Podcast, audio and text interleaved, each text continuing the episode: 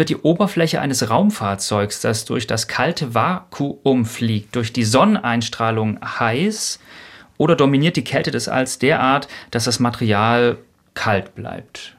Tausend Antworten. Es wird definitiv heiß. Ja. Das ist echt ein Problem. Das ist auch ein Problem für die ISS, weil das ist ja auch der Stress, der auf diese Bauteile wirkt, dass sie auf der einen Seite dann immer wieder erhitzt werden. Auf der Schattenseite, auf der Nachtseite der Erde kühlt das Material dann aus und das heißt, dass, da treten dann Spannungen auf, Temperaturspannungen. Und das führt eben auch dazu, dass man dann solche Raumstationen, Raumfahrtgefährte eben nicht ewig betreiben kann. Dann auch zusammen mit der kosmischen Strahlung, mit, dem, mit den kleinen Schrottteilchen oder Staubteilchen, die durchs All sausen und auf das Material einprasseln. Äh, dann ist irgendwann eben Ende mit der Haltbarkeit. Also klar, Temperaturunterschiede spielen eine Riesenrolle. Und es gibt ja auch jetzt ein paar ganz interessante Sonnensonden, die nahe an die Sonne ranfliegen. Die sind ja auch noch im, da ist ja nicht viel drumrum, da ist auch Hochvakuum um die Sonne rum. Und trotzdem, klar, über diese Sonnenstrahlung absorbieren die die Strahlung und werden dadurch warm.